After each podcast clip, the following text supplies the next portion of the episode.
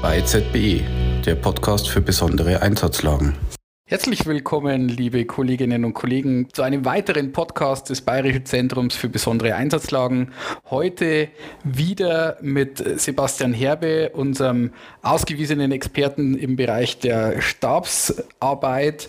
Und Sebastian, herzlich willkommen. Vielen Dank, dass du wieder da bist. Grüß dich.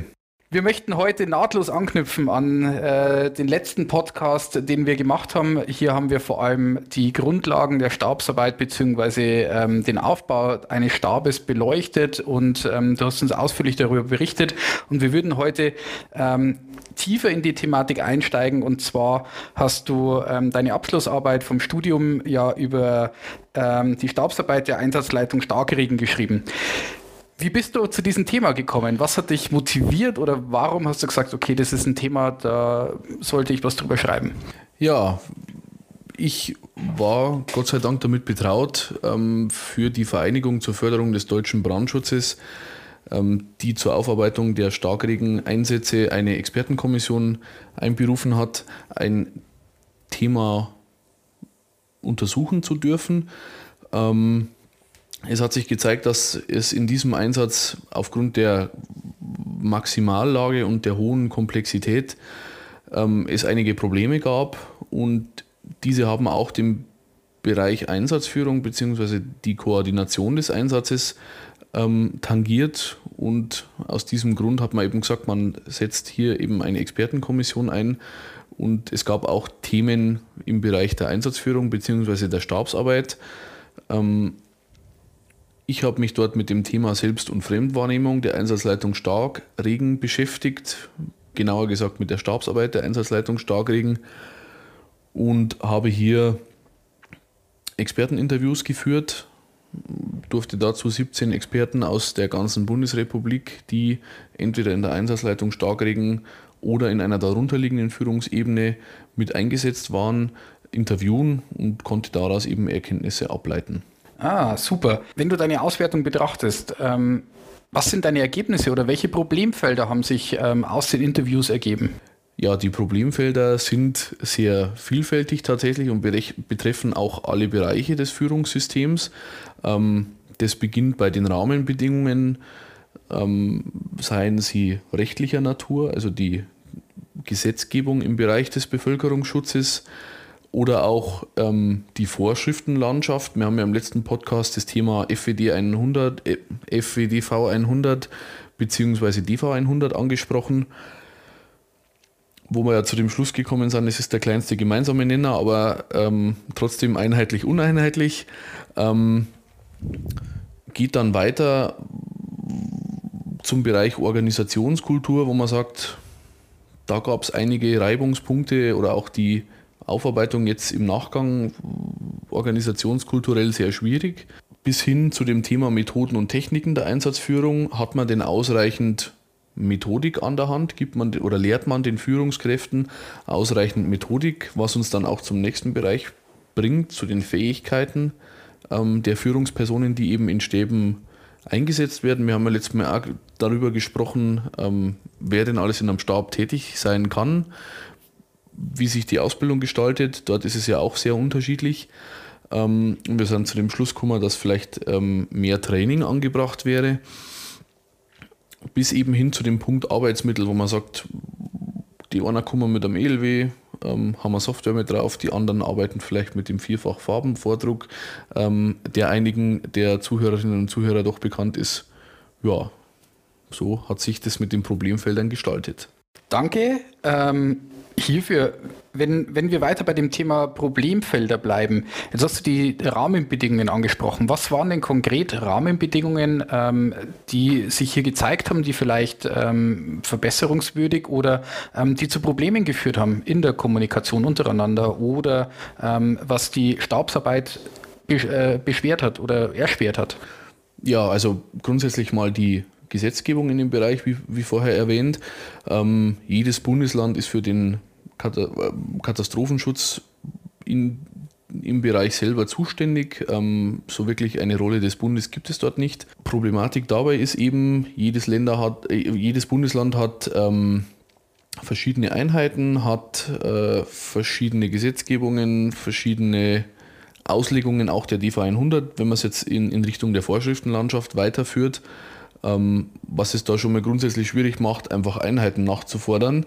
Ähm, eine Feuerwehrbereitschaft aus Hessen oder Nordrhein-Westfalen ist was anderes wie ein Hilfeleistungskontingent aus Bayern, ähm, ist, in einer verschieden, ist verschieden leistungsfähig, ist verschieden aufgebaut. Also das macht es schon mal super schwierig ähm, und geht dann eben weiter bis zur Dienstvorschrift 100, die ja grundsätzlich mal das Thema Einsatzführung regeln sollte und das Führungssystem regeln sollte. Ähm, wobei es dort auch so ist, dass die überall unterschiedlich ausgelegt wird. Ähm, wir haben das Thema mit den S-Bereichen ja letztes Mal im Podcast gehabt. Ähm, dort ist es also, S7 ist in Bayern vielleicht PSNV, S7 ist äh, in Rheinland-Pfalz vielleicht der Bereich Gesundheit. Ähm, die ganzen Systeme sind unterschiedlich.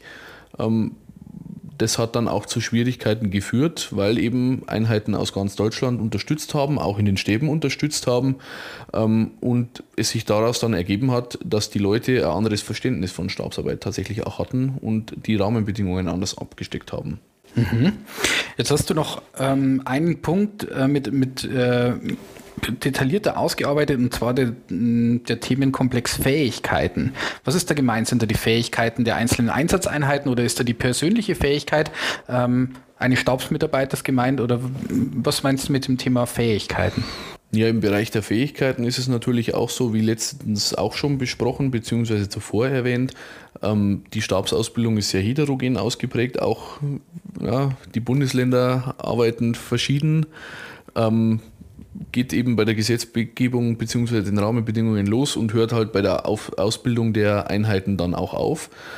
Grundsätzlich ist es dort auch schwierig, weil das, wie gesagt, überall anders interpretiert wird und daher auch anders ausgebildet und gelehrt wird. Ähm, deshalb ist es wichtig, die Leute auch zu befähigen, und gleich zu befähigen, dass die alle das gleiche Verständnis von Stabsarbeit haben. Und zum anderen hat man auch festgestellt oder ist aus, den, aus der Arbeit herausgekommen, dass man auch den Mensch in den Mittelpunkt äh, stellen soll. Ja, wir lernen in, in, unserer Führungsausbildung den Führungskreislauf, welche Führungsmittel wir haben, was gibt es für Führungsstufen, also die ähm, fachlichen Fähigkeiten, sage ich mal, die man ähm, braucht, um einen Einsatz zu leiten. Aber es ist auch so, dass man eine hohe ja, persönliche Kompetenz braucht, um einen Stab zu arbeiten. Ähm, die Einsatzkräfte oder die Führungskräfte, die im, bei der Flutkatastrophe in der technischen Einsatzleitung eingesetzt waren, berichten von einem enormen Druck, ähm, einem sehr hohen körperlichen Stress, bei sehr wenig Schlaf, ähm, wenig Regenerationszeit.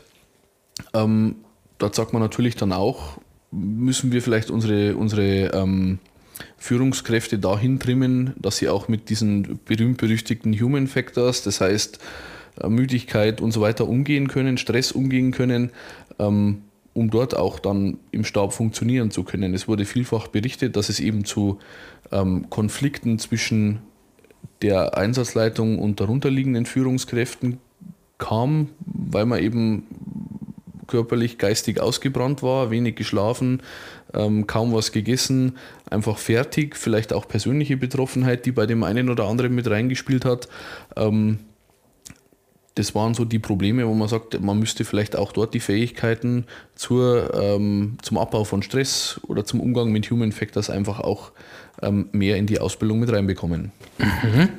Jetzt ist einer deiner größten Punkte auch, ähm, die du mit bearbeitet hast, das, ähm, der Themenkomplex Kultur. Ja? Ähm, ich zitiere jetzt ähm, eine Passage aus, ähm, aus deiner Ausarbeitung, äh, die vermeintlich eine einheitliche Kultur in den Einheiten. Gibt es sowas oder kommen da einfach unterschiedliche Mentalitäten aufeinander oder unterschiedliche Kulturen, die aufeinander prallen?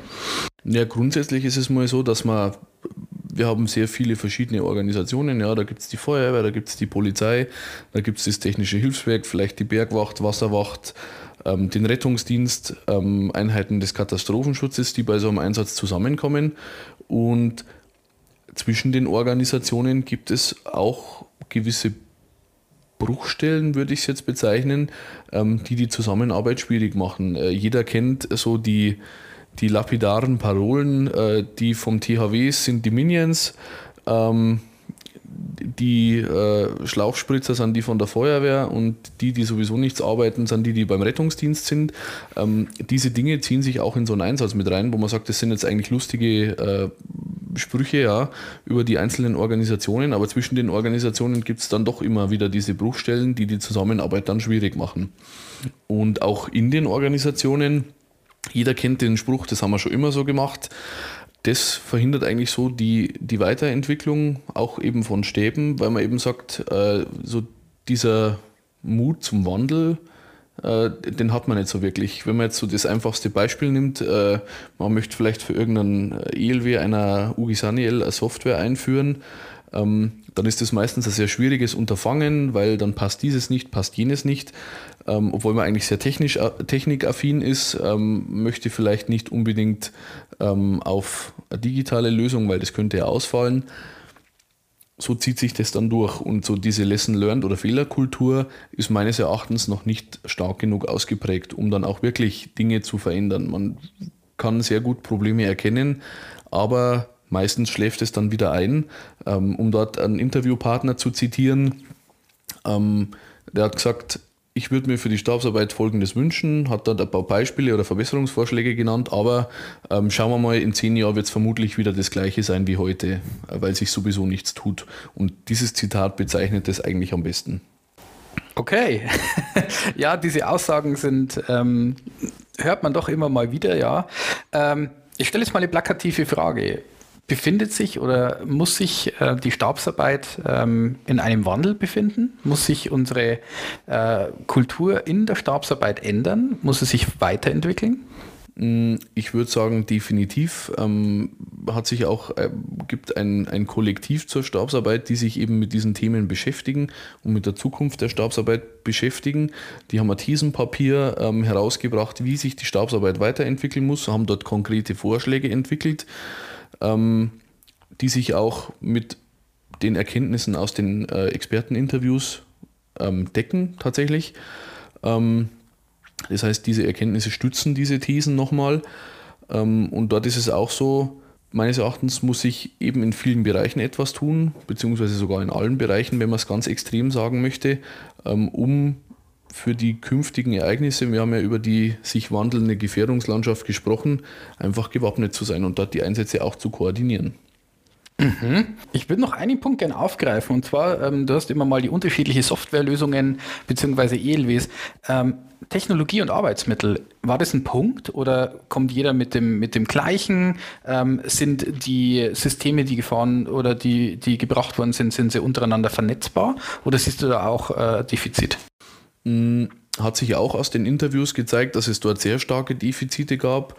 Ähm, ein ELW X aus der Ortschaft X hat mit äh, einer Software gearbeitet, der ELW Y aus der Ortschaft Y ähm, beispielsweise mit dem vierfach Farbenvordruck. Dann hat man versucht mit E-Mails zu arbeiten, also ganz viele verschiedene Technologien, die man aber nicht wirklich unter einen Hut bekommen hat, weil es einfach schlicht und ergreifend nicht kompatibel war. Das hat auch zu Problemen geführt, beziehungsweise hat es dann auch schwierig gemacht, weil teilweise Informationen verloren gegangen sind ähm, oder zu spät ankamen, wie auch immer. Ähm, hier ist es auch so, dass ich kenne jetzt einige ähm, Unterstütz oder Führungsunterstützungseinheiten in Bayern ähm, und so gefühlt jeder hat ein anderes System drinnen, jeder arbeitet anders. Die Arbeitsweisen sind sehr unterschiedlich, kann natürlich auch Vorteile haben, logischerweise. Aber in dieser großen Lage fehlen halt einfach die Schnittstellen, dass man sagt, ähm, man kann sinnvoll miteinander zusammenarbeiten. Mhm. Sebastian, wenn du ein paar Wünsche frei hättest, was wäre oder was, was würdest du dir wünschen oder was wäre deine persönliche Meinung? Ähm, was muss sich ähm, im Bereich der Stabsarbeit verändern, anpassen oder was ist vielleicht auch ähm, sehr, sehr gut und kann jederzeit so umgesetzt werden? Wenn man bei den Rahmenbedingungen wieder bleibt, ähm, es wird schwierig werden, die rechtlichen Rahmenbedingungen anzupassen. Ähm, der Föderalismus ist tief im Grundgesetz verankert, aber man hat die Möglichkeit natürlich eben im Bereich der Vorschriften ähm, für kompatible Führungssysteme zu sorgen. Die äh, DV 100 ist, sage ich mal, ein probates Grundregelwerk, ähm, bedarf aber meines Erachtens noch einer Konkretisierung, sei es jetzt hin zu Methoden und Techniken der Einsatzführung, dass man sagt, ja, wie macht man jetzt eine Lageerfassung oder eine Lagefeststellung ähm, bei Hochwassereinsätzen. Ich wüsste jetzt nicht, ähm, wenn man jetzt vier Quadranten hat, äh, schlimm 1, schlimm 2, schlimm 3, ähm, wer braucht denn am meisten Hilfe, wenn überall alles zerstört ist? Wo setzt man an? Mit welchen Einheiten kann man das Ganze bewerk bewerkstelligen? Ähm, hier benötigt man meines Erachtens dort eben noch diese Konkretisierung. Mhm. Im Bereich der Kultur, wie soeben angesprochen, wäre es cool, wenn sich die Fehlerkultur verändern würde. Ähm, hier macht man auch schon erste richtige Schritte in die richtige Richtung. Ähm, was aber dabei auch noch wichtig ist, dass man eben das Wissen organisationsübergreifend zur Verfügung stellt. Ähm, auch das bei ZBE ist da der, der Schritt in die richtige Richtung. Hier kann das Wissen zusammengeführt werden. Hier kann man das Wissen auch weitergeben, kann dann auch eben in die Aus-, Fort- und Weiterbildung der Einsatzkräfte in Form von Trainings mit, mit einwirken. Ähm, die Grundausbildung geschieht ja in den Organisationen selber, aber eben das Training, das weiterführende Training ähm, findet am bei ZBE statt. Ähm, deshalb ist es auch wichtig, dass dort das Wissen auch zusammenläuft, meines Erachtens.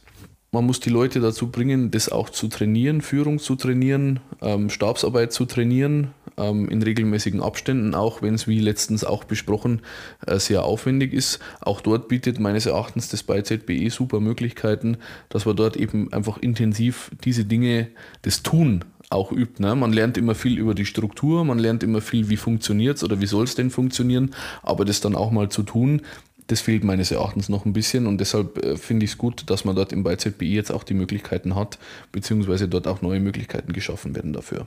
Ja, mehr Werbung geht eigentlich schon nicht in diese Richtung. Ähm, äh, danke dir dafür.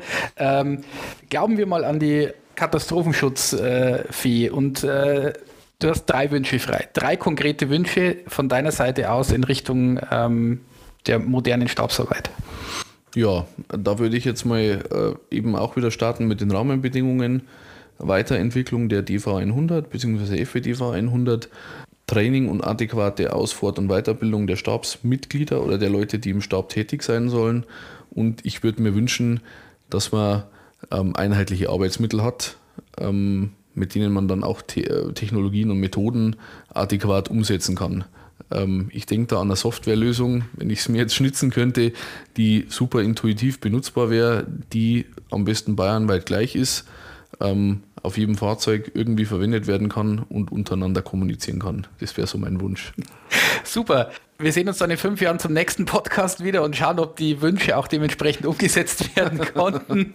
äh, Sebastian, danke dir. Wir sind heute in diesem Podcast nochmal wesentlich in die Tiefe gegangen, ähm, was deine wissenschaftliche Ausarbeitung angeht und ähm, auch deine, deine Expertise dahingehend, welche konkreten Umsetzungsmöglichkeiten ähm, das es gibt in solchen Lagen.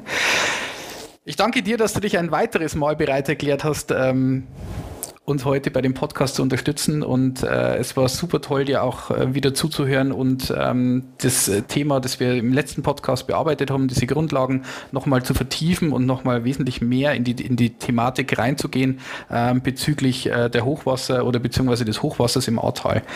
Ja, ich würde mal sagen, wenn jemand noch weitere Informationen hat, äh, ihr könnt euch ähm, über info.byzbe an uns wenden und wir leiten dann die Anfragen an den Sebastian weiter. Ich denke, auch deine Ausarbeitung dementsprechend dann einzusehen. Und ich sage dir nochmal herzlichen Dank, dass du da warst, dass wir den, Pod, den zweiten Teil des Podcasts machen durften mit dir. Und wenn noch jemand Fragen hat, dann wendet euch an uns. Und wenn jemand ähm, auch gerne bei uns vorbeikommen möchte, und wir freuen uns, nicht, euch nicht nur als Zuhörer zu haben, sondern euch auch im Live am Zentrum in Windisch-Eschenbach zu sehen, beziehungsweise mit euch Trainings zu gestalten, dann einfach unter www.bei zbe.de gehen, ähm, da reinschauen, welche Möglichkeiten das wir anbieten. Wir bieten ähm, sowohl online Schulungen beziehungsweise Online-Foren, aber auch natürlich die Live-Trainings an. Und ich denke, da kann man am aller, allermeisten mitnehmen, wenn man mal mit anderen Kollegen zusammensitzt und diese Trainings gestaltet. Ich sage dir aber trotzdem nochmal Danke, dir einen schönen Gerne. Tag, euch allen eine schöne Zeit und ich hoffe, wir hören uns beim nächsten Podcast wieder. Ciao.